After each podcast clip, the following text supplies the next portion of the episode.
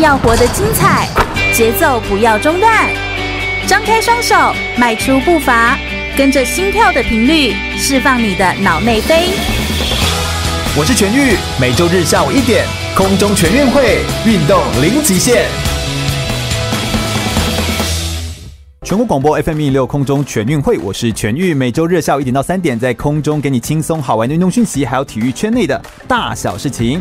Hello，大家好，今天空中全运会呢，有一个名人来到我们空中全运会的现场啊，真是呜呼欢呼加尖叫，非常非常开心。我们刚刚光是哦走进录音室就已经被停下很多次，然后大家一直拍照争先恐后，我们整个八楼跟九楼整个就是一个大震荡，就轰轰轰这样子哦，然后大家都是一定要来拍照，是谁来的呢？我们先掌声欢迎郭幸存，耶！我们的世界举重冠军幸存先跟大家打声招呼吧。 Hello，各位听众朋友，大家好，我是举重选手郭幸存，是的，哎，幸存我们认识二零一五年的奥林匹克精神讲座到现在大概四年四年的时间，然后我们每一次见面都是在讲话，讲完 我们每次见面要么就是演讲，要么就是对主持，要么就是活动，要么就就一直在讲话，都没有办法好好闲聊。我们今天也是在广播，也是在讲话，不过我们今天试图用一种比较闲聊的方式来聊聊这样子。幸存算是在台湾已经是破了世界就世界级的选手了，然后已经破了世界的非常多的记录。那七大赛事、七大满贯的选手，从奥运、青奥、亚运、东亚运那个已经绝响了、哦， 然后世大运、世锦赛、亚锦赛全部都有参加到的选手，其实光是能够参加到几项哦，都已经是很不容易。但是幸存是全包啦哈， 就是全部都包下来了这样子哦。 哎，幸存，你对自己这样子一路这样一直过关斩将这种感觉是什么样的心情哈、哦？可不可以跟我们大家就是分享一下，分享一下？ 当然一开始也不是都非常的顺遂啦，嗯那我们还有、嗯还是会经历过一些挫败的， 是对，是一直到后来就是累积这么多的赛事跟这种心理的素质，一直到后来的赛事。就是从我走上台的那种感觉，嗯嗯，从以前嗯到现在，其实如果有一直 follow 我的话，对，有有有，我们都有，我们都有。我今天穿 I'm with 郭，对虽然是广播，明明看不到，对不对？ 对，就会其实很多人都会说，就是发现的那种感觉，那种自信就是非常的不一 样。是对是，就是你会觉得其实最关键就是那个由内而外的那种心理素质，那种自信，对对真的是有差的。对，那当然，好像成为一个能够走到这样子，比完这么多的大型的赛事，说实在，好像也是身边也有非常多你很感谢的人，很多人的支持才能够做到这样子。有没有你特别想感谢？反正我们节目刚一开始嘛，快速的来说明一下的话，你有没有特别想要谁？就特别对心中感感恩，就每次被问到这个问题，真的是 非常太难多了回答。对不对因为其实我觉得自己是很幸运的是，嗯我从国小开始接触体育，一直到我现在，其实我身边在每一个阶段，然后每一个挫折都会遇到一个人，嗯，就是每他不一定次是非常的。非常的大光啊或鲜有亮丽的名人，但是嗯他就会在那个阶段给予我很多的鼓励跟自信。这样嗯，所以只要他是能够扶持你走过那个阶段的人，其实都是贵人，对对不对？你的意思有点像这样子，所以其实这样就很多啊。非常的 所以我们生命当中其实随时也都是有很多人的帮助，才能够一路走上来。我想我们今天的节目就是要跟大家介绍一下，除了是幸存的故事，我们很常哦会在运动场上看到选手们表现非常精彩亮眼的成绩，成为呃台湾的就是骄傲这样子、哦。但是我们很少会听到运动场下选手们身上那些精彩的故事，而选手身上所迸发出来那种精彩的生命的故事，是我们空中全运会在节目当中最希望带给大家，跟大家来做分享。所以我们也会想要来听听幸存他自己生命当中的成长历程跟经历这样子、哦。哎，可不可以跟我们先来分享一下你当初怎么接触到举重运动啊？ 呃，其实我从我从国小就喜欢体育，嗯，然后那我接触到很多的项目，一直到我国中的时候，呃，那时候的篮球田径教练嗯嗯嗯， 发掘了我，是然后是一个篮球田嗯的田径都要会的教练，对，他就是教我两觉得项我觉得那国中教练是非常的强，就是不管他全让我们包练什么，全他就要包学什么，很厉害，真的真的真的，我这基层教练都很强。对，嗯然后他就、我不知道，他就发掘到我的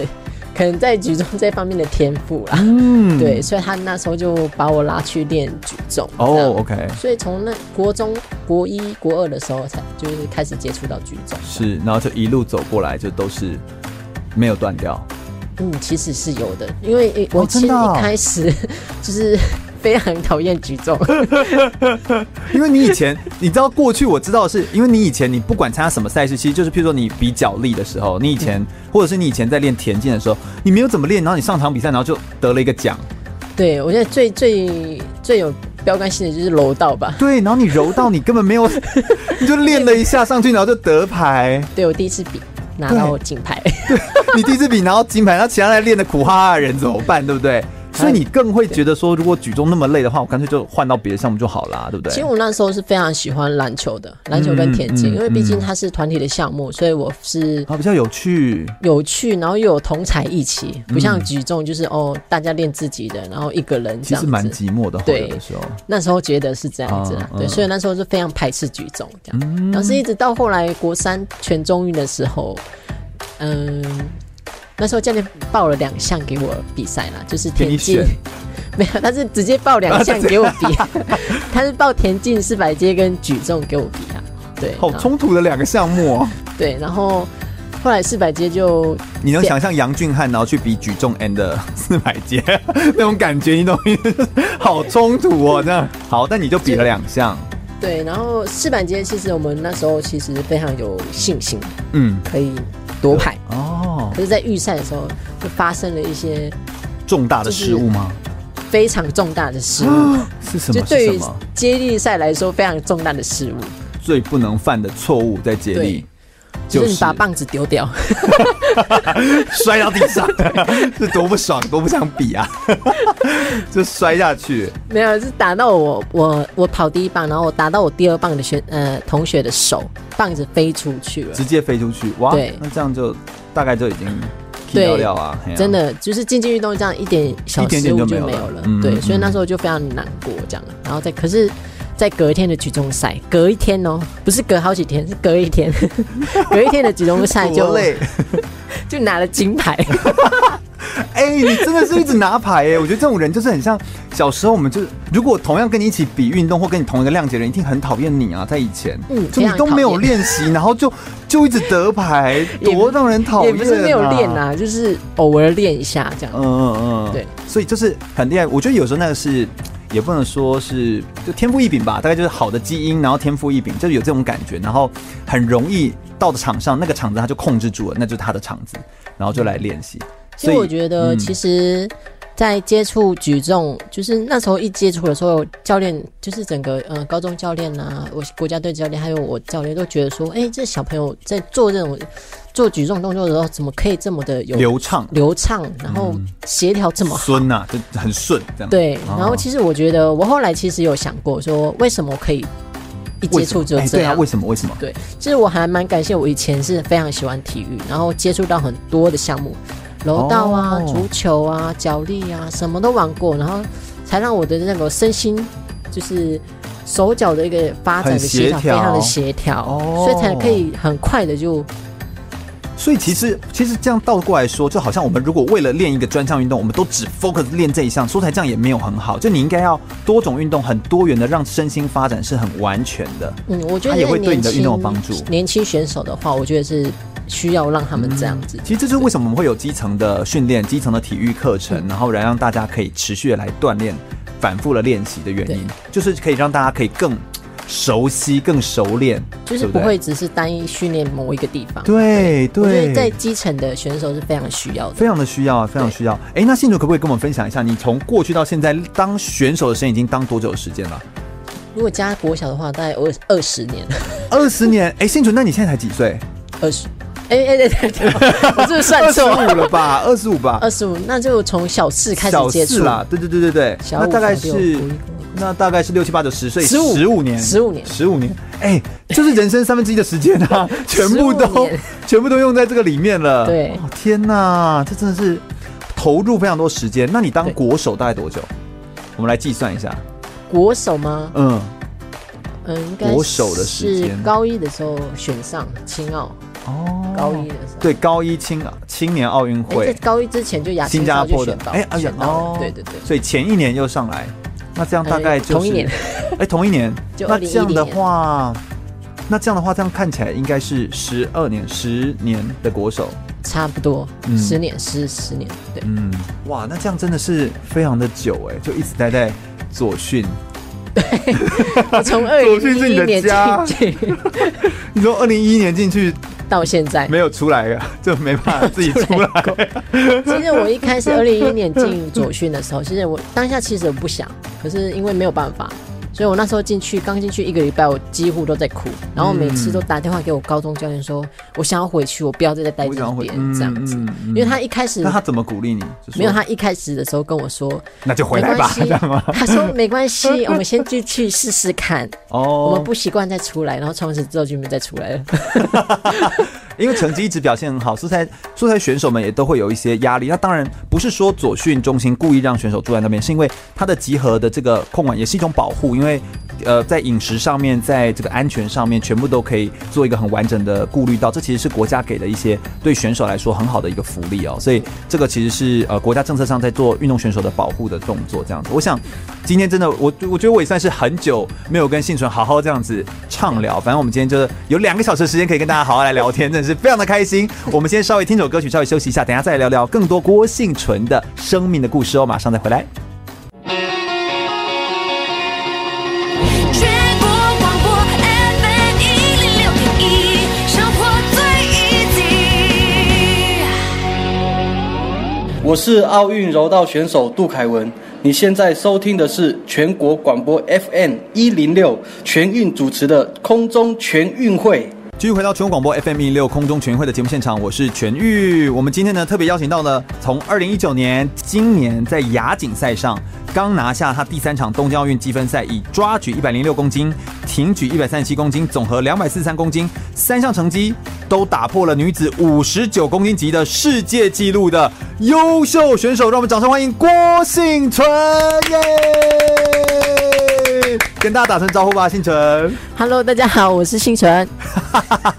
我刚还把他的公斤数讲错，好好笑。 就你知道录音有的时候就是你看很多资料，然后眼睛都灰皮这样子哦。幸存可不可以跟我们分享一下？哎、你刚刚送我这一只就是呃螃蟹娃娃，就是螃蟹，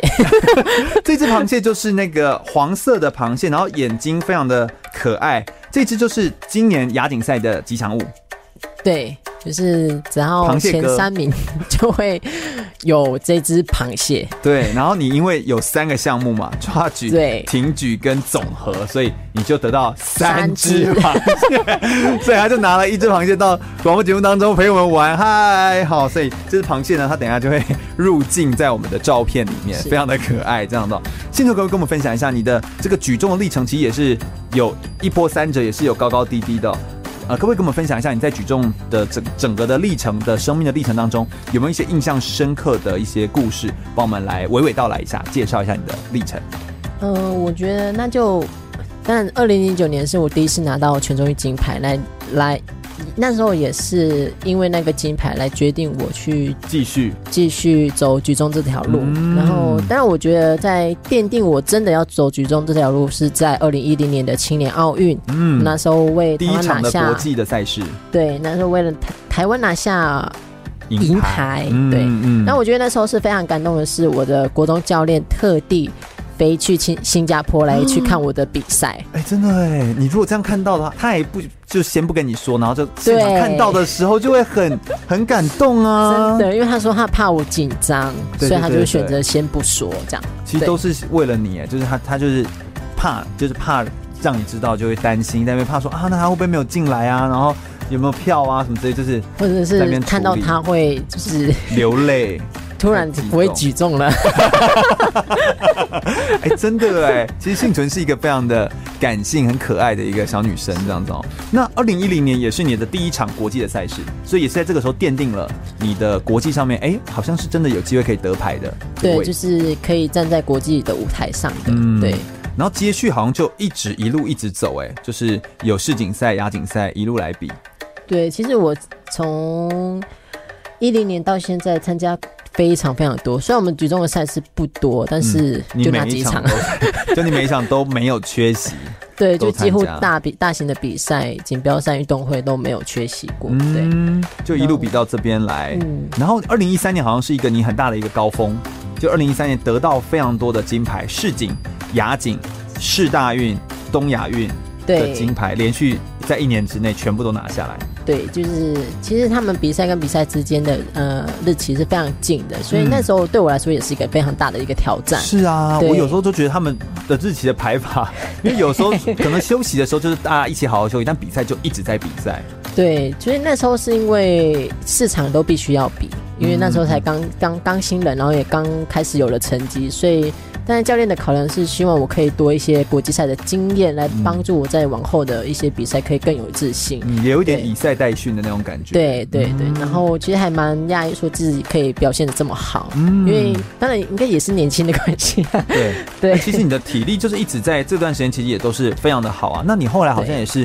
二零一三年拿下运动精英奖，也是在 那个时候，对对不对？最佳然后运动员，对最佳女运动员的奖项，所以你其实有一些额外的其他的奖项，也都在二零一三年，所以二零一三年算是一个很高潮往上飞起来的那一年。对非常丰收的一年。嗯，对，是的。虽然很多人都已经听过郭幸存的故事，不过还是要来谈一下二零一四年后来发生了什么事情，好像就掉下来。对，在一三年之后，其实那时候大家对我的关注就是在一四年仁川亚运，我可以为台湾拿下金牌。嗯，对，一可定是，的。在比赛比赛前四个月，就是在训练过程中被一百四十公斤的杠铃就是砸到大腿。 这真的很恐怖，一百四十公斤的杠铃大概就是一个一二五机车的机重重量，就全部砸在你一只脚上，然后一瞬间对，这样子。其实那时候还不还，我觉得还蛮幸运，是只有一只脚啦，至少不是两只脚。这也太乐观了吧！哎、不过真的、一个好的优秀运动选手，真的也是要很乐观哈。就是那砸在一只腿上，好像是百分之七十的肌肉都断裂断裂了撕裂对伤。是这个真的 是，那它不不是开放性嘛，因为是肌肉断裂伤，所以那个当下的时候，就是马上紧急的处理，你就倒在就倒下来，对，其实无法被动压到的时候，其实当下当然会担心说，哇我快要比赛了，你对你怎么办？然后所以你脑中怎想么的不是我的脚，你是 说、啊、要比赛了怎么办？对，然后当下动我的脚，我的脚不能 动。哎、怎么这样 子？哎、这个真的，我们要怎么说这些运动员呢？他们已经就是。就是已经完全的执念都是在比赛，所以是当受伤之后，他想的不是我的脚伤，是啊，那我的比赛，我我还要比赛这样子哎、对，所以当下就觉得说，就是你一开始会想说，哦我的牙运怎么办？对啊今天准备四年了，四年一次的牙运要来了，这样子。嗯嗯，所以那时候就会一直想要动自己的脚，然后不能动的时候就会更加担心，说我这样来得及吗？这样子就是很多都是关于比赛的，都是就比从来赛不是说我很痛。 对我很痛，我要看对医生，我要休息。对，你后来这段时因为受伤，你有休息蛮长时间吗？嗯，其实真的不长哎、因为我四月后就是砸到过了四个月后就站上亚运的舞台了。所以就是你受伤到比亚运中间只有四个四个月的时间然后是百分之七十的肌肉断裂伤，是所以你的恢复速度惊人啊，算是恢但也复很的庆非幸常那时好。候是非常年轻的时候。对，因为很对年轻，然后那个时候年轻，然后再加上恢复速度快，对，然然后后我觉得受伤这四个月时间真的很短呢。你复健再加上 啊，那一样继续训练哦，不会吧？在但床一上开始的时候，一开始的时候我是蛮幸运，是我隔隔一两天我就开始做高压氧的治疗，哦，对，然 OK 后有比较好的治疗治疗方式方式加嗯加速的治疗方式，对对对对，然后加上我那时候遇到杨定一博士，嗯，杨定一博对士，，是是他就是我觉给了你得他蛮让我多觉健康的得观念，是不是？就是比较正向哦正向 OK 嗯的思思考思想，譬如说对什么样的思考，可不可以我举觉个得例我那时子？候是非常乐观的，但是你都受伤了，然后他如果跟你说哎来要乐观，你这样应该也很难其实他没接受有，吧他没有直接跟我说要乐观，他的呃，我觉得他想要表达给我的是，你要去接受，哦。你接受了，了，你才会就是你才会去思考说，哎、我是不是应该要怎么让自己好起来，然后要怎么让他快点好，然后你也要接受相信自己，这样接受是转到乐观的第一步。我觉得是，嗯，对，OK OK，哎、这这真的很有很有效哎、就确实我对你有帮助。对，因为我我那时候其实还有因为一本书啦，嗯，对嗯，那时候那个那本书的书名叫《放声笑吧》，就像从未受伤过一样，哦，是我们教练送给我的书。 OK，对林敬能教练送给你的书，对希望你可以就像没有受伤过一样，一样开开心心的这样子。对，其实我几次在跟静能教练的演讲的时候，他有时候就会说，如果因为他也会其实很自责，那个因为那个时候是他负责你。要比仁川阳，所以他其实就想说，如果真的不行，我就我这双手，然后就一直帮你推轮椅，推到你可以来，就是他就等于要负担起之后的事情那种感觉。就他在描述这件事的时候，说实在，我可以听得出教练其实是很不舍的，对，其实他，我觉得他是有点愧疚，然后跟有一点，嗯我觉得他的害怕程度比我还要大。对呀、而且他一定会被千夫所指啊！就是大家都一定会说你教练怎么顾的，然后一个国家级的选手，对呀、这对是多大压力！虽然他他表现都是一副很就是很轻松，他每一次我没都是表事现的没事 很很对对他都现在对我外感都受是到对报喜不报忧对，他很常是这样子。嗯，所以身边有很多人的帮助，然后快速的就复健，然后就回到场上。对，就四月的时候就呃八，四个月过后，四月的时候九月九八八九月的的时候，候就就回到了舞台这样，嗯，后来还拿到第四名，是不是？嗯，擦肩而过的铜牌，对，差一点就能还拿到铜牌。 如果还让你拿到铜牌，真的是很吓人呢、就是瞬间就是四个月内从一个百分之七十断裂。我觉得现在回想去看到我亚运比赛的成绩，我觉得还蛮佩服自己的。 真的、啊，我觉得真的是很夸张的厉害，真的很很让人佩服，对很让人钦佩。我觉得那个那个是一个很大的一个转捩点。你是不是对自己也有一些新的思考？就对于比赛、对于自己的身体等等之类的，有一些不同的想法。嗯，当然在身体上呢，我觉得我会更多的去保护自己，是就是不像以前年轻说哦，我觉得要冲，教练说多少就是要多少。现在反而是我觉得今天哪里不舒服，跟教练讲，然后就可以换一讨个论训练方式。对嗯对啊，因为训练方法那么多，训练方法是为了要来符合运动选手对的身体的条件的。对，嗯，难怪你现在的那个进步的幅度可以不断的往上，因为越来越可以沟通，也越来越知道认识自己的身体，身体对知道自己的身体需要什么。OK，那从二零一四年之后，其实一路往上走哦，就到一五年的世锦赛也有拿下铜牌，一六年的亚锦赛也拿下金牌，是这样子。那在奥运的时候，二零一六年奥运的时候，后来是拿到铜牌，嗯 对、嗯，那好像是一个对比较难过的一个一个点。对，因为其实，在一六年。呃，亚锦赛的里约奥运嗯呃一六年亚锦赛的成绩，是其实那时候的成绩是还不错的。对，对，然后所以就非常有信心啊。所以加上那一段备战奥运的那段期间，其实训练上、身体控制、体重、都很好心态都非常非常好。嗯然后，可是到了比赛当天，其实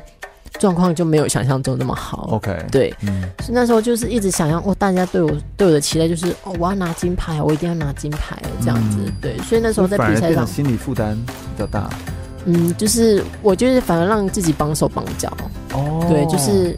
放不开。因为我比赛当天，我我觉得我应该要做好啊，什么我我要专注在哪里，结果反而就就更没有分散非常多的地方，哦然后反而哦没办法再真的很专注在这这场比赛上你。现在回头来看这件事情，你怎么看？你好像更希望可以达到的是比较像是说，可以像当初第一次站上国际舞台一样的那种。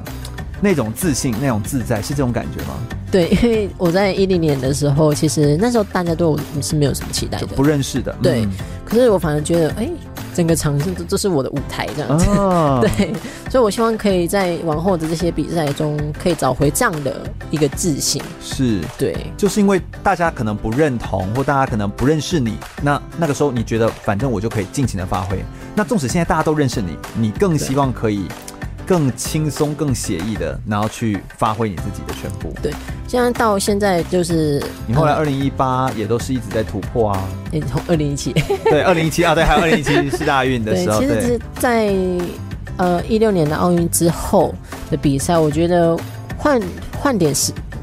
换个方式去对面对这些大比赛，我觉得反而对我帮助非常非常大。哦，就是大家对我还是可以有期待，然后当然我也要给自己有点压力，因为毕竟这是大家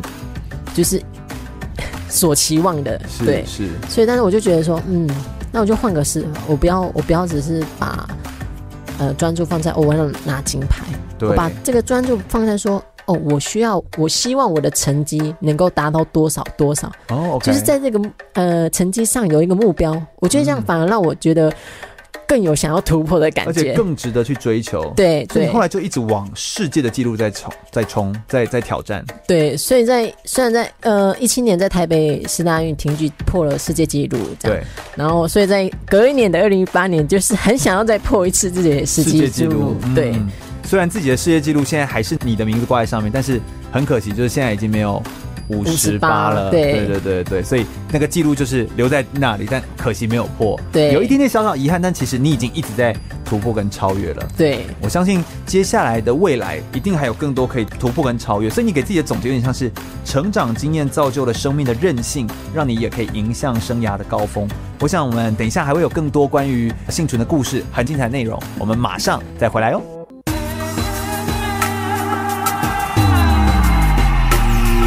全国广播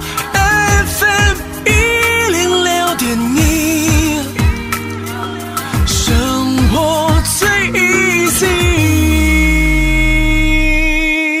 我是奥运拳击手赖祖恩，您现在收听的是 FM 一零六全国广播全域主持的空中全运会。继续回到全国广播 FM 一六空中全运会的节目现场，我是全玉。我们今天特别邀请到了郭幸纯来到我们节目现场，来跟大家分析跟讲解一下举重运动到底是什么样的运动。哎，说实在啊，因为大家都知道你太有名啦，人又长得漂亮，所以你知道就是有名人又漂亮，然后又会举重。哎，你举出来的量已经举出来那个重量已经是不知道几台摩托车的量了哈，就可能是重机 重机合起来的那个量可以举起来这样，所以。这个已经是让我们难以想象了，所以我们应该要来说明一下，到底举重运动哦，在很多的健身房里面有杠铃、有哑铃，对不对？这好像都是我们比较能够想象得到举重运动的样子。但到底举重运动最困难或它难的地方到底在哪里？然后你们都在练些什么？都怎么练？好的，是不是有点难？ 对，那到我就知道突然要讲解举重这个时候就会觉 得难。其实大家，我觉得大家对于因为举重它其实是就是否我们专项这个运动叫对举重，对可是我觉得反而在健身房那些我们只能说重训。哦，哎呃对这个这个不一样，对，我觉得举举重重是是一个否运动了，对，嗯因为举重像我们举重里面就是有包含抓举跟挺举嗯这两项。哎，不是还有一个运动叫健力？对，这健力就是一样的？吗？呃，大家都会 对不 对？这样健力的话，它就是硬举、蹲举跟卧推，哦，所以对，是不一不一样。样的。所以听起来健力比较像是健身房的健身，把它的动作拆解之后变成一项运动来做的那个感觉。但举重它好像本身是一个运动项目，所以我们不会说你在健身房举重，我们会说你在健身房健身。但是你如果参加了比赛，这个比赛项目，像你参加的比赛项目，那叫举重，它有抓举跟挺跟举，挺它是个比赛项目，所以这其实是不太一样。一个是运动本身，一个是运动的训练方法、训练的是内容。对，这是不太一样。跟我们介绍一下抓举跟挺举好，它难在哪里？嗯，其实我觉得举重难就是你，但我们都知道要有力量，力量对是非常重要的，所以我们除了会练力量之外，举重也非常吃技术。嗯对，因为你你 OK 你想这么重的重量，你要怎么把它举举过头？哎，真的，对，，所以这是需要技术，所以举重跟健力这不是一样蛮力，嗯，当然有些选手是比较力量型的选手，狂舞型的，对，狂但是魁有舞些就是比较技术型的选手。 OK，OK 对，当然两个都是需要力量的啦。嗯对然后，如果说真的说要说它的困难点的话，会不会对你而言很难说出来？因为对你而言没有什么困 难点，会不会比较像这样子？毕竟我已经练了十几年了。 我觉得应该是你已经对有些东西内化了啦，就变成对内隐的，内隐在身上，就是你自然身体可以反映出来的。对，就是但你当时在机械嗯练的时候比较容易卡住的，就卡住比较久的时间才练上去的，比较会是什么东西？或许这个就可能会是比较有困难的东西。我觉得最困难的点就是，反而不是说我我做起来的困难点，而是说你要怎么去教人家。啊，对，所以我们现在应该要就是让广播的听众可以就是扣 印，扣印怎么示范，根本没办法示范动作对，怎么教？那你在教的时候有没有什么样的大家都会问些什么问题，或者是抓举、挺举这个东西在训练上面？因为我觉得是每个人的身材比例不同，然后其实协调乱都都不一样，所以就变成说，你必须要先去了解这个学员的优点跟缺点，对，然后你才会知道说你该从哪里开始教起。嗯对，然后嗯你必须还思考说他懂不懂你在说什么。嗯像我以嗯前其实我教过比较，就是可能刚开始要接触举重了，然后我跟他讲，然后他说我听不懂，因为哦后来学姐，我的学姐就是洪婉婷， 对。嗯嗯她有告嗯诉我说：“她说你你讲的太专业化，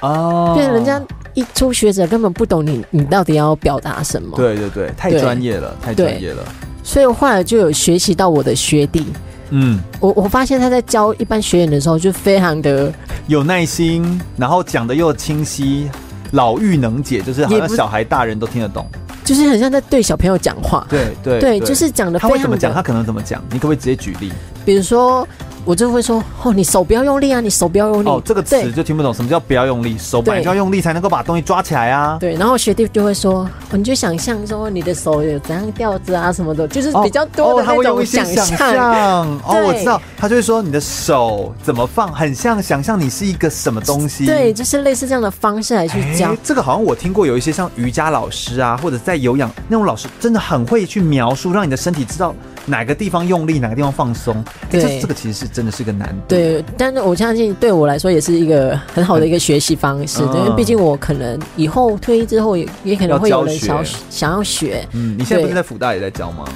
没有，因为辅大都是比较专业的选手，你知道哦，吗？所以就可以用一些专业的术 语。对，所以现在如果是对于一般人在教学的话，初学者的话，初学者的话我觉得就是必须，可能有些人就是需要这样的方式，对。那可不可以跟我们分享一下，你觉得举重运动当中，你觉得个人对你对你个人而言哦，很迷人而且有趣的地方在哪里啊？你觉 得？嗯，其实一开始对举重就是一个、呃讨厌， 小时候哪来的迷人，而且那么重？对，就是非常讨厌。然后是一直到后来某一次的比赛，因为有一个网站会常常会抛出我们比赛的影片，对，然后我看到下面有国外的人留言说，呃，他说我举的时候就像跟杠铃跳舞一样，就是跟杠铃跳舞一样样。对，就在他这一句话，其实就是。 我也就是非常的，呃，你我现觉在得有看到郭先生的画面，就是他，他现在就是不能自己，就是摸着胸口，就我真的是很很真的很怎样？我是就是我觉得他这句话就带给我非常非常大的一个自信跟鼓励，就是让我觉得说，嗯对，就是我这样对于子，举重不能，就是一个就是哦，我只是练举重，嗯是因为他这句话开始，我才开始发觉说，我要去从这个举重的运动里面去发觉说，啊，我可以把怎样的那个重量，重量，然后然后举起来，用一个很技巧的很方式，有点像举重若轻，然后那种优雅，很优雅，让人家觉得哇已经走到一另外一种真善美的那个美的那个层次，是不是？对就是举重也可以举得很美，对，就是干净很利重，落。可是很美。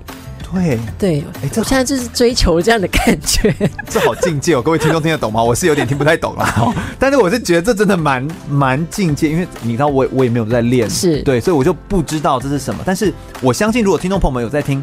应该会有一点佩服，因为要做到这样子的那个境界，我觉得那是另外一个层次的升华的感觉。嗯，所以这其实就是你觉得它其实也有很迷人的地方，对。很美的地方，是这种感觉。就是很喜欢看人家说哇， 就是一堆赞美，就是在举重赞美的话中， 好难哦， 这在考考国文还是在考什么都在考。所以你最喜欢这个运动当中，就是譬如说有哪些部分会是你喜欢？虽然说整个训练本来就是枯燥的，嗯但是是举起来那一刹那，还是说是获胜那感觉，还是在训练里有没有哪个环节会是其实你觉得很值得一再的挑战自己的？就是那个重量吗我觉得就是重量，就是一直想要突破自己最好。哎、话说你是不是有一段时间曾经有害怕重量的那一段过程？啊，对，就是对在备战二零一六年里约奥运的时候，你可不可以描述一下那个时候？就是那个，你知道重量是举重选手一直在突破的关键点对，但你却害怕重量，哎、这怎么这怎么怎么办？对，其实举重运动员害怕重量，这非常可怕的一件事情。对，为因什么会为发生这样的事？嗯，其实当天的训练其实也不知道自己到底怎么了，然后只要加到一百公斤，一百公斤哦，嗯，就是举重我就比起来是把杠铃提起来，我就放掉。我啊因就为是你怕不受伤还是怎么样？我不知道那时候心里一直很过不去，然后当然也有害怕，害怕的成分非常非常大，就是很像很怕说让那个杠铃过头很，就是很害怕让杠铃因为过它头啊是。一百，它的那个名词叫一百公斤， 100公斤所以你就觉得一百公斤过头，天哪，就是好很像没办法做到，对，我觉得那时候给自己一个局限就是啊，你举不起来。我举不起一百公斤。对，所以那时候种就感觉哦教练一直要我试，可是我一直都没办法做成功。连续很久，还是就只有在那一天，还是也是连续好几天都是这样？那就那一就那一天天训练。哦，可是教练的呃给我的感觉就是，哦，你今天没有举起来就不要下课了。 天哪，天哪，天哪！我觉得也太太那个了吧？ 对那，然后呢？怎么办？可是因为只要九十五加一百，我就是不没办法举起来，九五举得起来，但一百就是没有办法。嗯对，然后后来就哭， 哭，我就是、我就是一个爱哭鬼， 对，然后那时候其实教练也有来跟我说，就是没有办法，就是你一定要举出来。举重就只有你你能举，我们也不能帮你举啊。比赛我们不可能帮你站上去。嗯对是，是虽然说是那时候他就换了一个方式，他怎么做？九十五的时候他不要直接跳一百，他就九十六一公斤一重一公斤给我这样加，嗯因为那个重量感觉会比较小。对，然后就因为这样子的一公斤一公斤加，然后让我突破突破到一一百，百，还 超过。甚至一百的时候他故意说九十九这样。没有啦，其实我乱我看数我看 得到，啊，对，因为你看得到那个数 字。对，所以那那时候就因为这样，就是一公斤一公斤这样，让我去慢慢的突破。这样所以那个感觉就不一样，就是你不是要举一一百公斤，你是举九十九公斤加一公斤，那其实对就是一个不一样的东西。一百零一公斤就九十九公斤加两公斤，对哎呦，就是其实就其实其实就不一样，对不对？其实像那个现感在觉现在练习，不管是我要加重还是学妹，嗯其实有时候我会，因为现在我有有多一个学妹跟学弟，所以有偶尔也一要起练啊习，看他们训练。照顾一下，因为教练说，可能他们跟他的语言不太一样，所以他说希望用我的语言来去 跟他们讲。 是什么？ 是台湾国语 and 原住民国语之类的嘛的不同，这样对，所以那时候有时候也会用这样的方式， 有就 啦，是用比较这样比较对亲切，他们也说明比较愿意听学姐的指教，这样子。应该哎是有吗说？ 还是应该说就是学姐有在做，哦哦哦，啊因为教练没没有在办动了法嘛。，对嗯对我懂，我懂，我懂，我懂，对，可以理解。所以现在有时候自己跟或者是在教学妹的时候，也会用这样的方式，就是不要一次给她加这么多。嗯，对，一步一步来做。对所以这其实是一件很重要的事情，就是突破了重量的这个这个限制，这其实对你而言算是一个很大的要进跟很大的一个是突破，这样子哦。那其实这项运动，我觉得举重运动应该不是一个轻易的一般人就可以来尝试的运动，会不会是这样？它其实本身的技术门槛比较高，是吗？嗯，对，她是比较吃技术，但是我觉得想学都可以。哦，对， OK 因为你不一定一开始就要拿这么重。女先杠，举空杠，哎，女杠就十 五了。对啊，空杠就十对五啊，对啊。像我一开始接触举重是用木棍，哦，OK，先把那些基先把你础家里的的拖把那个先拆拆下掉，， 先练练，对不对？哎、比较轻嘛，对不就对？是像我们一开始就是一定是先打基础，对，一定动作基先础，完整。然后因为力量像一般我们的力量就大家一般都会做的，就是后蹲啊、硬举啊这些。嗯嗯，对，我觉得可以这样一步一步慢慢来。最重要的是基础一定要打好。是抓举是直接抓起来，挺举的话是中间有停一下，放在锁骨锁骨的地方，然后之后再往上推上去对。所以挺举的重量通常也会比较可以举比出比较较重，重，原对，因是什么啊？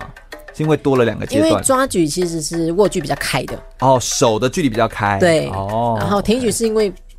握距比较窄，所以能够相对施的力量对相对的那重量可以举比较重。嗯，所以这其实是一个技术活儿，应该这样说。所以它本身就很吃技术。不过，相信任何运动都是一样。我们今天不是说要把它创造一个高门槛，或者说是哎、这是一个世界级的呃冠军的选手来跟我们说，好像就这个运动代表他很难，而是让更多人可以来参与。你有参与过，其实你会发现所有的运动都有它有趣好玩的地方，可以一起来参与。大家一定要多多来运动，才会更可以理解到这运动当中的奥妙、有趣跟美好的地方。我想我们先稍微休息一下，我们等下第二个小时节目内容回来，继续来聆听郭信纯来跟我们分享更多关于他在未来的生涯规划，曾经遇过哪些很重大的挫折故事，来跟我们来做分享哦。马上再回来。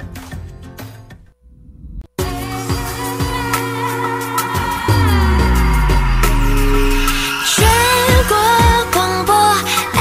FM 一零六点一，生活最 easy。我是二零一八韩国平昌冬季奥运台湾代表选手连德安。你现在收听的是 FM 一零六全国广播，由全运主持的空中全运会。继续回到全国广播 FM 一六空中全运会的节目现场，我们第二个小时节目现场，我们一样邀请到了郭幸存来到我们节目现场来跟大家做介绍，欢迎郭幸存，耶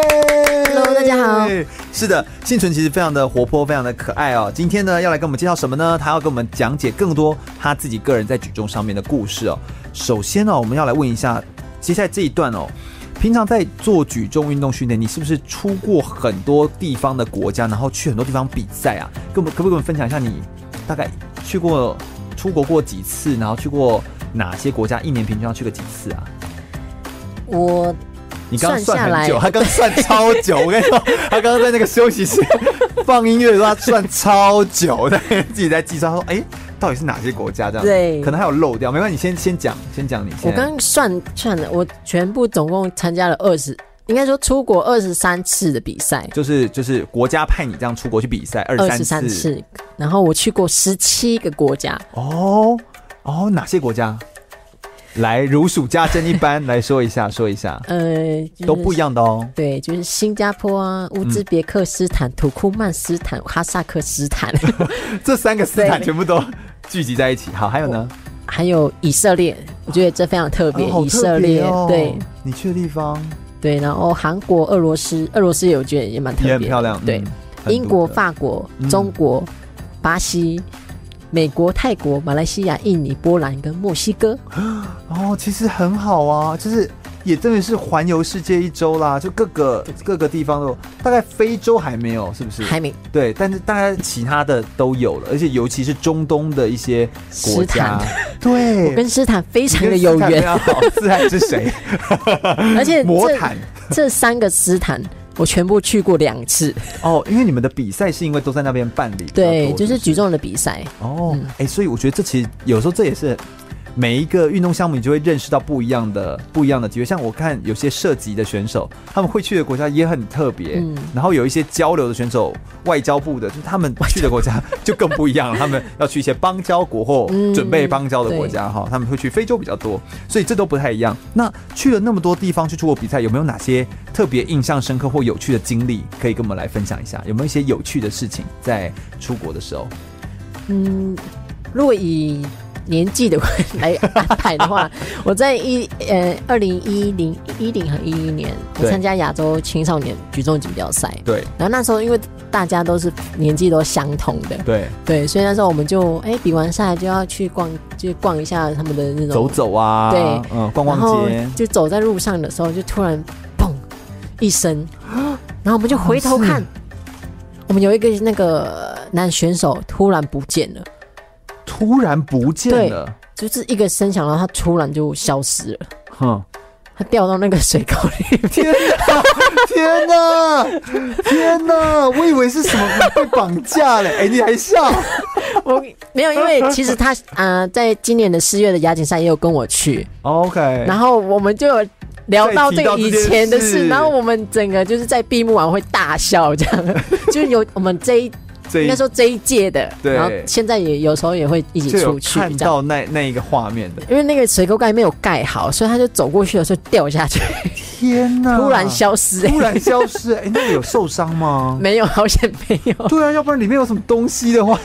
好我们恐这个全怖部哦。大笑，对，已经很全部好笑，这真的是超好笑。真的，哎、我觉得出国有时候就是这种生活中的小事情，反而会比较有趣，反而不见得说是训练上，因为训练上大部分就是专注在比赛。，嗯对对，你会有机会可以出去走走或出去玩吗？还是在比赛前都不行？呃，正正常是比赛前是没没有办法的，对然，后但是比赛后有时候就飞啦， 就飞回来了。哎，还有险，我是比较轻量级的，哦所以我们后轻量级会先面后面比有啊 重量级的就会等一下。哎，对对对对对对对，但是那因还可以为休息，我从一一年进国家队就给我们现在的教练林金仁教练带，对然后其实，在他这样也带八年了，八年多了。对嗯其实，在他的手里，就是如果你比不好，你就没有办法 出门。哦，是我我对我听过的也是这样子对，就是确实，他就是说你若比不好，你就留下来看，看就是看比赛。看比赛，对去观察去对学这样，嗯。然后，然后我觉得最让我印象深刻的是一六年的奥运，对，对，虽然有拿到奖牌，但是就是毕竟不是我们的目标，不如预期嗯对，嗯所以那时候我觉得很难过。然后教练，我记我知道他也非常难过，所以他在有一次我说教练我要拿滚筒，因为他有时候会帮我带，对，对，然后他就说你出来拿这样，因为不可能 不可能同一间房间，对对对，对，然后就他出来之后他就抱了我一下，嗯，他说没关系，都过了这样子，哦，我当下真的超想哭的。嗯对啊对，，然后他在我他比一完定也赛背负很大压力，是可以完全可以理解。 对，所以他在比完赛的时候就带我到那个野书侠哦，我知道去 看里约的那个七大奇景的那个对那个耶稣像哦，对，所以那时候其实就还就出去还走走啦嗯不错对，就很开心，因为那个人我有去看，我去当志工，我有去看，哎，真的是很很很嗯非常壮观观，，对。就是你就觉得哇，这是一个世界奇观的一个一个东西在这里。因为我认识耶稣像是因为头文那个然后亡我知命道关亡命 头，电影一些电影就这样突才然出认现识在自己眼前，哎就是非常的。对对，面包山什么去搭那个缆车这样子，我真我的觉得们没有搭缆车，对我那时候带陈杰他们就一起去，但然后是你我们像是坐车上像那去些的，哦，对啊，对啊，对啊，就是坐。它有一个像有一个车子可以上去啊！我说缆车那是另外一边面包山。哎哦、我们怎么聊起 旅游节目了？哎、我们是体育节目。 好，就是出国呢，其实有非常多呃可以出去玩啊，然后出去走走的地方，这其实是非常不错。然后有一些印象深刻，有没有对于一些选手特别印象深刻，或者是哪些国家的选手是你们呃就是大概最常进去？当然你现在是最强啦，但有没有哪些国家的选手是很就是伯仲之间的，都是在跟他们 PK 的？呃，如果以我这量级的话，我们都还是会以亚洲的选女选手来做来看，哦对，因为毕竟所以中国大陆的选手，中之前好像还国有一个泰国的选手，对对不对泰中国、泰国、北韩哦，哎，这对几北个韩都的是选要手非，常的注意这样。嗯目前啊，现阶段对对，当然以后我看过，其实很多国家，比如说伊朗，因为我过去哦都没有看过女生选手，对他们现在开始派女生选手来，对，我然后觉那得个就这会很魁梧哎没有嘞，哦，没有很吗？漂亮。 没有，我是说很魁梧，是说他的力气其实是大的，其实没有，因为是刚刚起来的哦，国家所以，可能是，但是我心里还没开会始觉得，我就会有一点感动，就是哇，你看他们这开个放愿意让女生来性，参加对，我运觉得非常动，开心。哎、这对其实是一件不容易的事情，真的对不容易的事情。所以我觉得，有的时候像这样子的呃运动的赛事哦，体育的活动，它能够让更多人能够参与，能够经历到，我觉得这就是一件非常棒的事情。嗯啊，然后就是我有一个小小的建你还议，举手，你刚才举手在广播里面还举我我好，你说对，就是大家不是去看，如果看现场的话，对大家不是都会看那个选手在台上的表现嘛？对其实我可以建议大家，就有时候可以看一下旁边的教练， 哦。怎么怎么什么意思？什么意思？为什么你特别要提醒这件事？是因为他们也会很紧张，这样吗？就是你会你会发现，其实旁边的教练就是比你还要紧张，然后就会很多的动作啊、行为就会哦，我知道很，好比如说笑你要举了，他们就会说起 起来，然后就有一些手势，对不对然后？我知道，我蹲啊知道，然后还有教练不敢看，然后躲在墙后面的这样子， 哎真就的哎非常很非常可爱。如果有机会可以看到现场的话，一定要来做对，一定要有做这样的观察，对不对？有一场比赛，我就特别疯，就是拍那个教练那一句，好故意啊 你！真的是很刻意，真的是对。不过因为他们真的很有趣啦，真的很有趣。有没有对在训练的时候，你们跟选手之间都会怎么互相加油打气？虽然就譬如说你跟万婷啊，或者是你们出去比赛的时候，会怎么互相加油打气吗？在比赛那个当下或那个情境下， 嗯，因为我以往都是学姐陪在旁边，哦对， OK 当然相对有一定的信任跟一个安安安定度，对所以他对只要在对旁边，其实我我大大都可以嗯，很冷静。哦， 对 o k 因为习惯了，习惯他在对旁边，然后像如果是他比赛的话，我我知道他也会紧张，所以但是我就会跟他说啊，不要急啊，慢慢来，是，是因为教练一是定会非常紧张，当然一定非的常，但是就是由我们来去压他这样， 对。在一场赛事当中，就是有时候真的是互相，这我觉得林教练他应该是非常的在意啦，所以我觉得他的那个紧张，我觉得是因为在意反映出来的。我我对个人觉得啦，对，我知道他压力非常大，压力很大，一因定为的成绩的压力，对对对对，不可能不在意。那他，而且，哎、你们我们是不是说举重的时候，那个教练在判断重量这件事情，是教练在做有点。呃，谋略就是要去判断说，哎、我现在要加多少公斤，这个是有一个判断的方式吗？还是、嗯像这个部分，我就非常信任我们教练，对因为我觉得他其实看过这么多的选手啊比赛，其实他只要在后场，因为我们通常后面热身，对？他只要看那个选手的一个热身程度，他大概就可以抓到他，这太强了哎吧，，多少？当然他，因为他非常热爱举重，所以他会然后去去研究，去研究，哎，这个选手这几也算是年一种前情搜吗？，啊对对，他非常热爱，所以他他都可以记，他都会这样子，我都记到我的脑海里。哦他对手 比手比他的额头就说：“我记在这里。”这对啊样对，所以就非常会，就是非常信任他在开这个重量。是对我我可以感觉出来，因为你你的你的重量比较像是教练就跟你说我开多少，然后你就上去的时候你知道这个重量，你就上场了。对你就直接那个毛巾盖着毛巾拿掉，然后就直接就上去，然后就举起来。对所以我觉得这有时候真的是一个互相之间搭配，然后彼此信任的一个过程。除了也一八年亚运的时候，嗯嗯嗯啊，为什么？因为他呃那时候亚运记录是一百四，然后我一三中间第二把起来了，然后第三把的时候他帮我加一四一要嗯破亚运记录，然后我就给他比一个 OK。哦没有，其实我说我要一四三，我要破世 界， 然后他就要打我，你知道吗？哦所以你比 OK 你是说我要三的意思对，一四三，哦。哎呦，哎，连这样子在那么紧张的当下都还可以开个玩笑哎、我觉得因为那时候其实已经确定是金牌就了，是确定金牌了啦对对对只是在挑战破纪录，想要挑战，，对，好有趣哦！我觉得这种 这种互动真的是只有在你们已经顶尖的选手当中才能够这样互相开玩 笑，有这样子有趣的互动，这样子哦。再稍微休息一下，我们稍待一会儿来聊聊，在举重运动当中有没有遇过哪些挫折，以及对于幸存来说，他个人非常看重的一些名言，哪些名言的句子是可以鼓励到他、帮助到他，以及他在未来他怎么看待身为未来的小选手们，如果想要成为一个优秀的举重教练，或者是未来小选手们也想要成为优秀的选手的时候，这条路径上面，幸存又会给你什么样的建议呢？稍微休息一下，马上再回来哟。全国广播 FM 一零六点一，生活最 easy。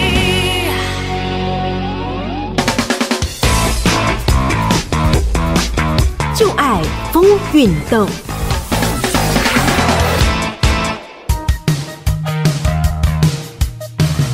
举重是一种很古老的运动，在人类文明的发展中，举重几乎一直都以各种不同的形式存在着。不论是以建立强身的锻炼方式，或者是竞技比赛，例如中国大陆古代的举重选拔，在汉朝以前是举鼎，晋唐是翘冠，明清则是举十吨等等。而古埃及与古罗马也都有关于举重运动的历史记载。至于现代的举重规则与形式，则大约是在十八、十九世纪的欧洲才慢慢定型。虽然在1896年第一届现代奥运会就有出现过，但举重在接下来的几届奥运会中定位不太稳定，规则制度与竞赛项目也是在这段时间才逐渐发展成熟。例如最一开始的举重并没有分体重量级，只有男性能参加，全部的参赛者都要一起竞争，看谁能举起最重的重量。而且当时有分成单手与双手两种举重形式。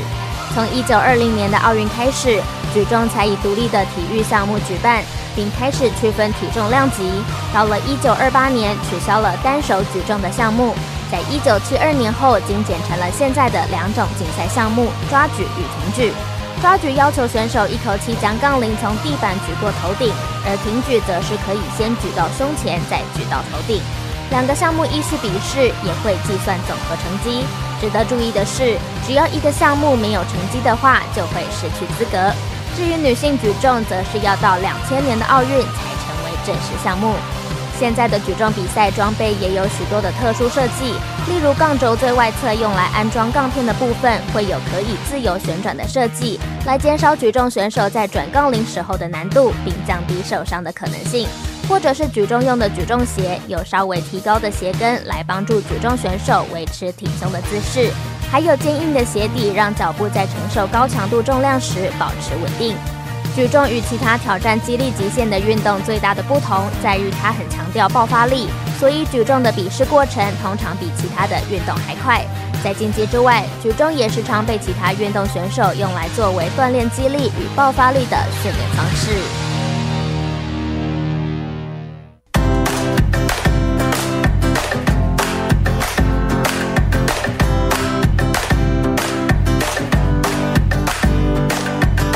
继续回到全国广播 FM 一零六空中全运会的节目现场，我是全玉。我们今天邀请到的是郭幸纯来跟我们分享他在举重上面的故事跟发生的一些有趣的历程哦。幸纯在举重运动当中啊，有的时候我们人遇到挫折或在运动里面遇到挫折的时候，我发现很多运动选手都会在手机里面会存下，或者是会贴文啊，会分享一些他自己个人的呃感受啊或经历啊，类似这样的事情，其实蛮多的。那你有没有一些话是你个人觉得哎很鼓励到你，很激励到你？你有的时候如果学弟妹跟你分享或讨论的时候，你也会分享给别人的，有没有哪些话你也可以分享给我们大家稍微来听一下，然后你个人也很喜欢的？如果说总结总结我的运动生涯的话，对但只有一句话可以代表，就是一切都是最好的安排。哦可是我对相信，在这个一切都是最好的安排的过程中，其实你在每个阶段，不管是受伤还是挫折，其实会有很多话都会都鼓励着我这样。对嗯，，譬如说哪些？像我觉得那时候是因为有学姐一起，所以我就会。我就有一点是向她喊话，然后也对自己喊话，哦，就是彼此互相打气。对，就是我会说，就是就是这样，我们愿意在今天锻炼，然后在明天选择坚持。我们不去细数自己走过了多少的困境，只是持续的朝着想要的生活努力前进，然后时间自然会把想要的生活带到我们的眼前。这样，嗯对，就是这个时候我那个时候是很想要对学姐喊话，对，嗯所那是以在一个什么样的情境下？就是你想要跟是万婷吗？对，万婷，对，嗯对其实我跟学姐的感情是已经五六年了，就是我们嗯一一起起生活、练一起对训练、一起比赛，什么都一起。对对对，所以其实对她会有特别特别多的感触，这样子。嗯然后也是鼓励他，然后一起，所以对我可以理解，二零一七年那个时候你们一起拿站上奖牌，奖牌那个，对然后两个都拿到好成绩的那个是感觉，对终于一起拿了，一起站在台上的那种感觉。对，终于哦，嗯， 我们比那么多场，终于在一七一八都可以拿一起拿对下。，一起站在台上，对所以我觉得那个是那个努力的那种过程，就是那个喊话，其实是你知道时间会证明这一切的对，那个感觉。因为其实我觉得我看她的，应该说我看她成长是非常非常多的那种体悟的，因为嗯她其实不像我一样，就是身材条件这么好，或者是然后从小就是其实很容易得牌，或者是这样子就往对上这样子她，是从他是苦练的，他是真的是非常苦练的，嗯对。然后我一路看他这样子，然后还会自己去加强什么，呃，什么训练啊，这样，然后一直对嗯到他拿牌，我真的，一七年也那我是 真的在后场就是已经嗯，你现在甚哭至了你现在甚至讲起来，眼睛眼眶都还会有点泛泪，就是对那其实是很激动的，就是非你常非常你等于激有动点像陪伴着一个人来做。那所以这句话不单是鼓励你自己，你也是向他喊话。对对嗯，那有没有什么话语也是你自己个人个人很喜欢鼓励到你自己，然后也是说不定也是一个你自己个人的某一种生命不同阶段的一个诠释或体悟呢？有像这样子的，还有一些这样子的话语吗？鼓励的话，嗯，我觉得有，就比如说像可能因为前阵子就是受伤，然后加上比赛，当然我知道压教练的压力非常非常大，然后对当然相对的他在压力大，然后有一些情绪的时候会说出一些比较，重的话，重的话对嗯，就哎是你这个我们真的要很小心。我们有时候在跟人家相处的时候也 是，对，虽然他会觉得说他是伤到你吗？还是怎么样？哎他是，我觉得他不知道，可是我觉他得。故意戳你，就想说我觉得呃他激你 故意的，但是其实那时候啊，嗯啊就是亚运前，对嗯，那时候我真的非常非常受伤，而且我他我那说了是什么？他说了什么？台湾这就说一些就是啊，都痛成这样怎么拼？就是有点就是不然就不要拼信啦不信这样子任我可以拿到啊成绩这样。啊那时候我就会觉得说，就是我那么信任的教练，然后结果都对我讲这种话。啊，对。然后所以那时候我竟然讲就这样的话练完我就跑到隔壁中医室找学姐，然后就大哭，跟她大哭这样。然后所以哭完有再 Po 一个文之类的吗？就是 Po 一个对就是骂他的文， 是这样子吗？但我觉得她有点发现说，她只要这样子他对知道我，好像伤到你，是这样子吗应？该是她故意激我。哦，她知道我只要经过这样的，我都会毛马起来，上就是吼一直举，对她生就气，是然后毛起来练然后立就毛起来 练，就是要对证明给他看，这样对，子。所以那时候我就有 po 一个文这样嗯子，，你写了什么？我就说宁愿因为有伤，所以我说宁愿放慢脚步，也不要提早结束。然后嗯我不可能因为知道别人比我强，我就放弃努力下去的动力。对嗯，哎，这其实真的是很有道理耶，对就是不会因为这样子而停下来，我们对不会因为这个伤或什么就停下来，因为那还是我们想要追求的东西。，对那所以教练成功了，他有努力， 还有达 到激励到你的哦效果，对这样。不，过但就是其是实很生气，但是当你有一些负面思想，然后在当下在听到这些的时候，其实你还是会其实是呃会非常难过的难过会对非常难过，而且是对。是不舒服的，我觉我觉得我可以，我可以理解那个是不舒服的感觉，嗯，但是在呃教练跟选手互动当中，有时候那个过程就很微妙，对到底要拉得多近，还是有时候要把它推远一点？对这个这个关系互动的拿捏，我觉得这其实是非常不容易的一件事情。然后还有一句话也是你个人很喜欢，就人生不只是赢得比赛，而是帮别人一起完赛。好像是在一七年，然后还有在呃这几次大赛当中，你就说其实这个成绩是全国人民帮你一起举起来的。哎，那个话语你怎么会突然想到这样子说？还是那是什么样的感觉？也跟我们分享一下。像如果以一七年台北市大运的时候，其实当当他当天你比赛所有的观众都是就是欢呼，都是你的家家乡的对，人，然后因为是回家比赛然后，又听到你的名字这么大声，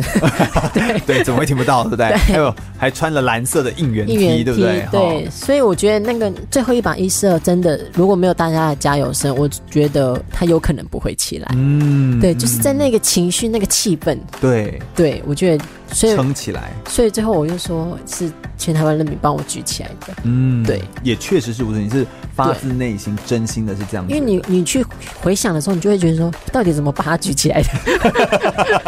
而且你那个也算是一个蛮大的要进的突破的成绩，对，那是跳我的有点多。你们通常一般在跳那个呃重量。也是有一些技巧性的吧，虽然除非已经确定是稳拿金牌，是然后你会加，但你不会加加个十，不会这样啊，不会这样乱加，应该会你们有有一些策略吧？对，因为因为这可以第一说吗 把第一把挺举起来已经金牌了，所以相对的在后面就会挑战自己的对大会纪录。对然后因为一四的世界纪录是我从一三年开始就一直很想要举起来的成绩，哦，可是你那个一时候直都没有。你那时候就是一直锁定一四二啊？对，因为世界纪录是一四一。哦对，OK OK，你就是锁定破世界，对，所以训练你说我一定都有一百四，都有，可是就是比赛就是一直都没有一四二。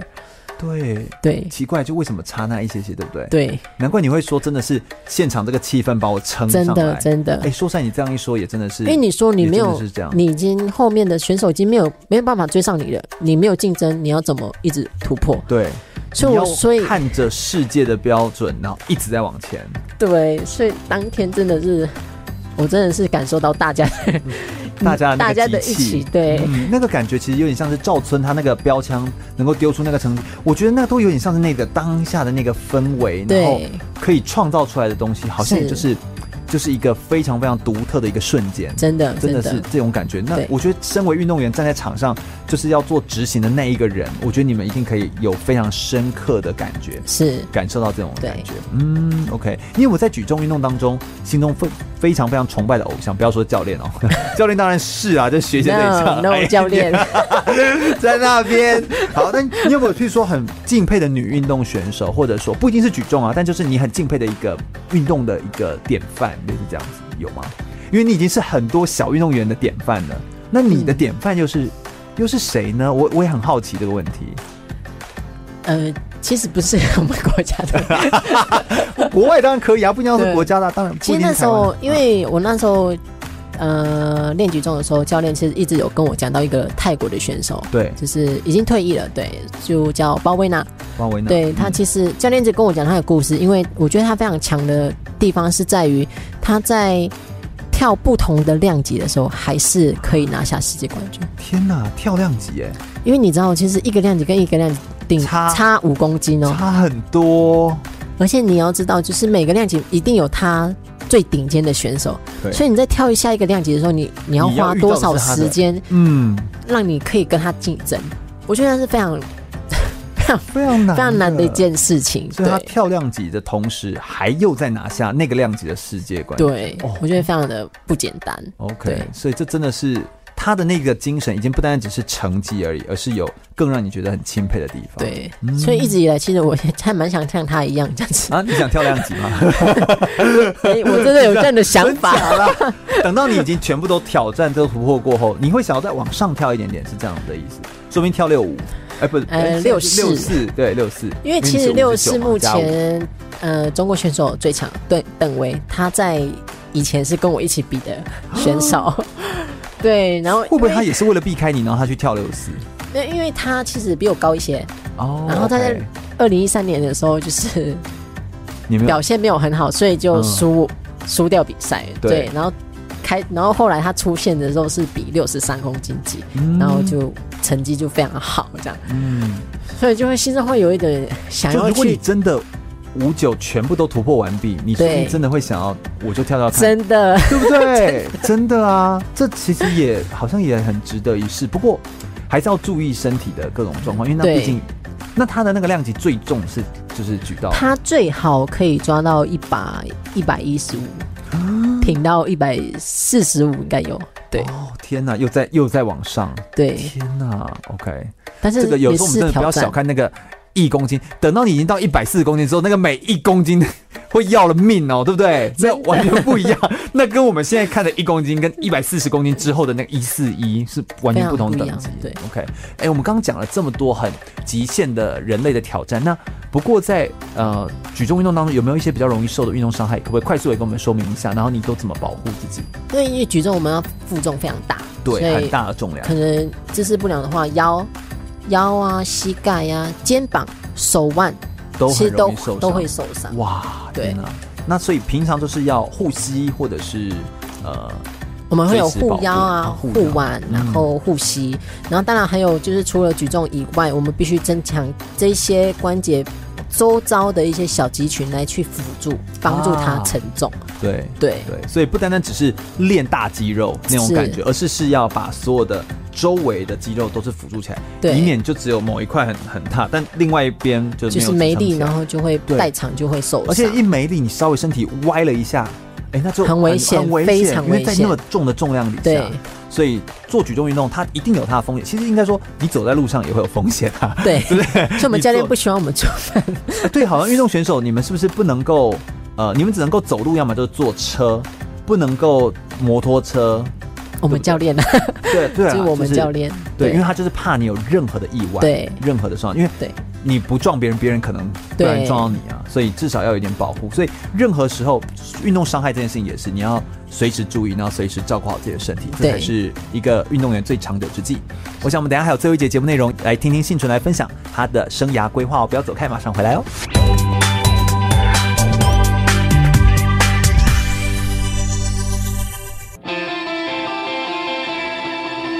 全国广播 FM 一零六点一，生活最 easy。我是台湾短跑金牌杨俊翰，您现在收听的是 FM 一零六全国广播全域主持的空中全运会。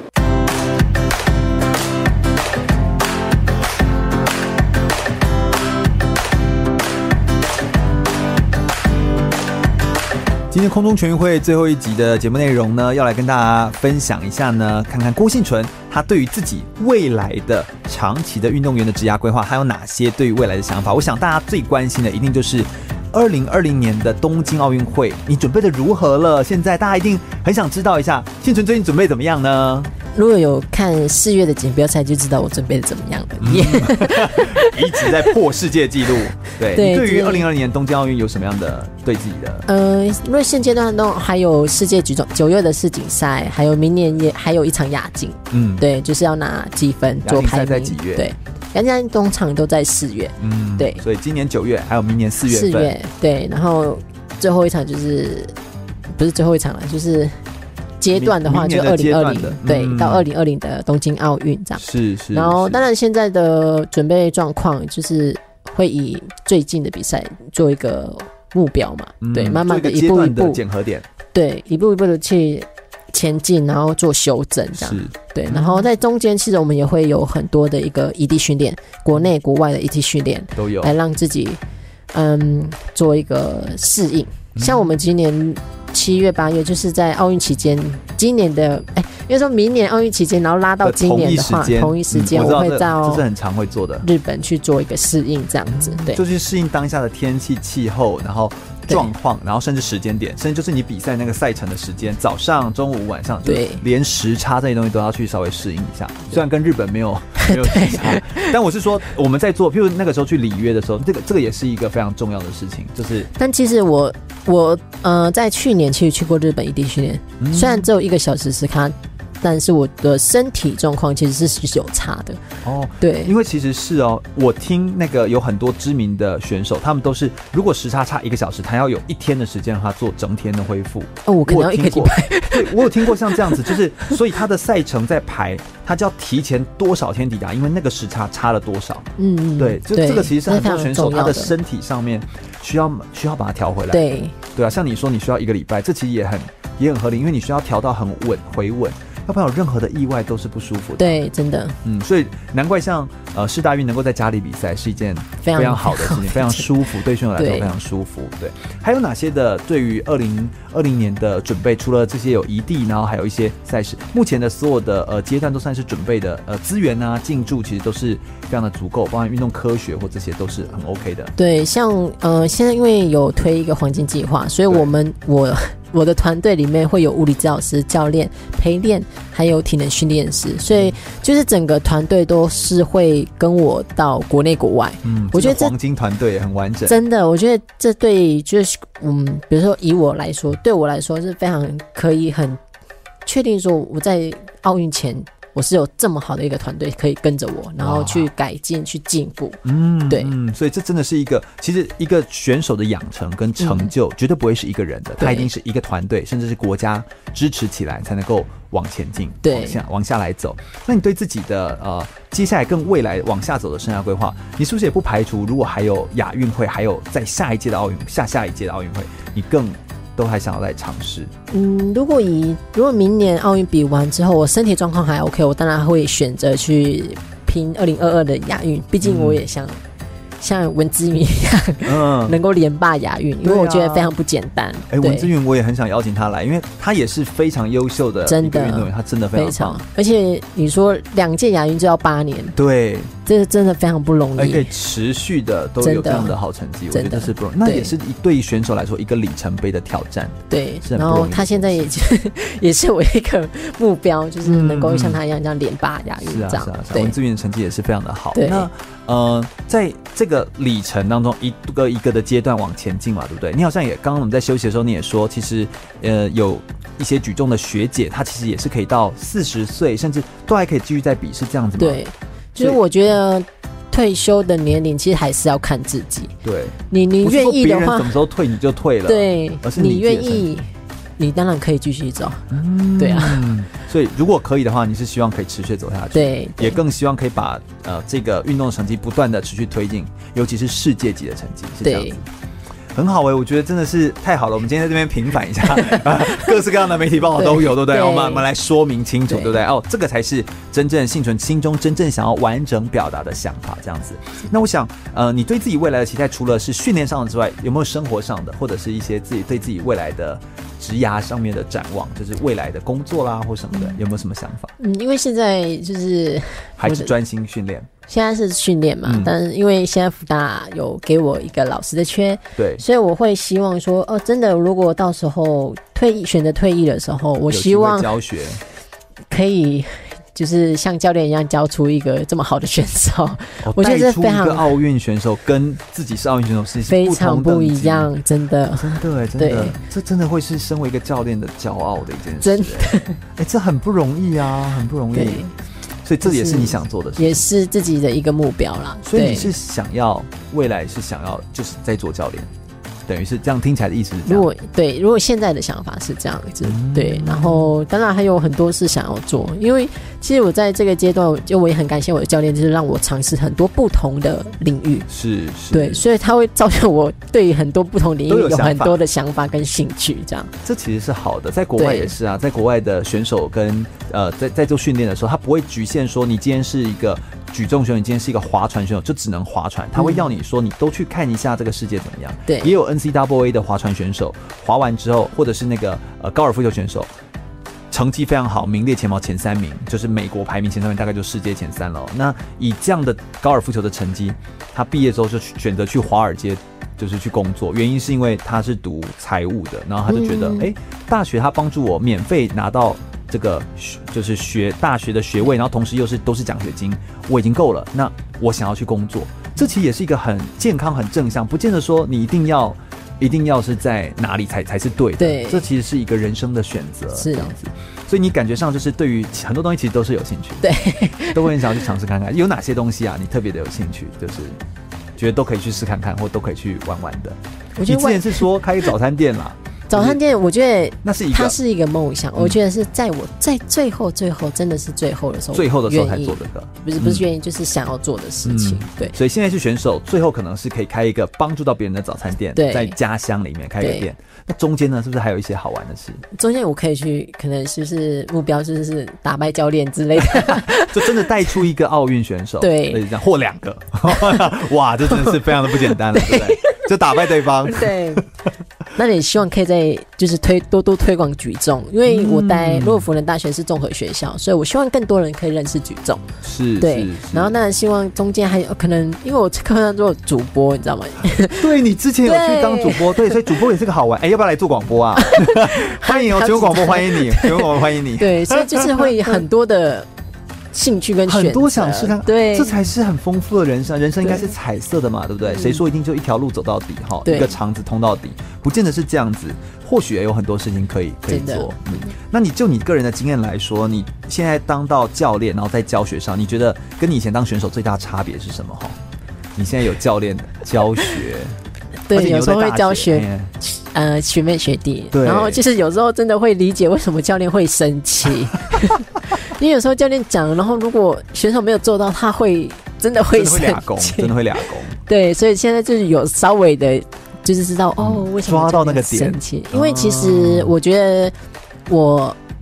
我个人啊，嗯对，嗯因为基础打得非常好，所以在是教练在讲什么时候，我很容易就哦点就通了。哦，对你属于对领悟性高的，应该是说，我从国中、高中到现在，我接触的呃所有技术动作都一致的，所以我不太会有啊，因为你都要同一个呃，就是教练上来的概念是一致的，对，就是技术你没有动作大什么换或大改。对，像万婷就是有有一个动作上面的大调整。OK，我所以了解你我意思。觉得这就是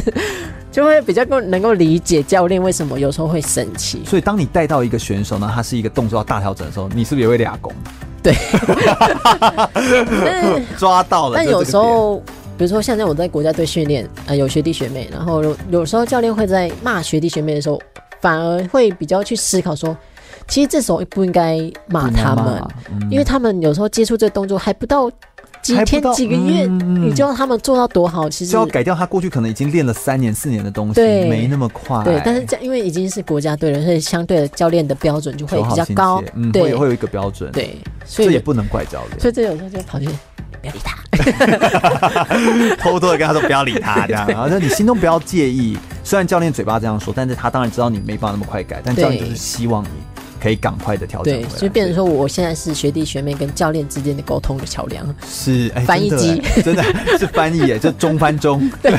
但是这个还是很重要，对不对？对中翻中的翻译对非常的重要。那你对于我们最后一个问题哦，就是有一些小选手，他们未来也想要成为像你这样子优秀，可以把举重运动或者是持续突破迈进，走到奥运这样的选手，你会给他什么样的建议哈、哦对于现在这些小小选手们，其实我觉得，就是一旦你决定要踏入这个举重圈的时候，是你就要做到最好。嗯，对，因不为要我贸然的尝试，但是也不要做了之后我放就烂。对，因为我不要，就是不要你，就是哦，我只要哦练啊这举样重，就好哦，我只要了怎样就好了。我觉得这这不太，就不会让你成长。我觉嗯得你要做，你就做到最好，然后去努力。追求卓越的那个精神，就算这才结果是不是自己想要的那样子，嗯我觉得那个过程一定会非常不一样。真的，真的，对真的。所以这其实是一个截然不同的概念。嗯所以如果你真的想要，你就做出那个真正想要的那个态度来，对或做出那个真正想要的行为来，对而不是嘴巴上说想要，但身体都没有在练，没有在对做，这样反而让人家想帮你也帮不上就忙。是很想打，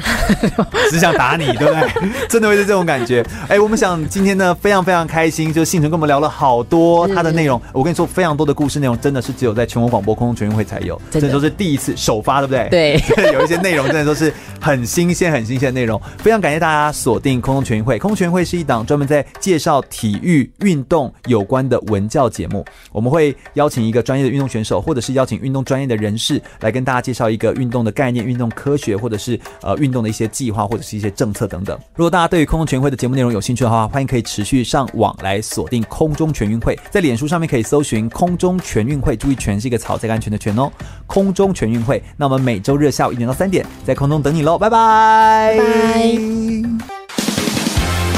可以精彩多变，何必平淡无奇？FM 一零六全国广播。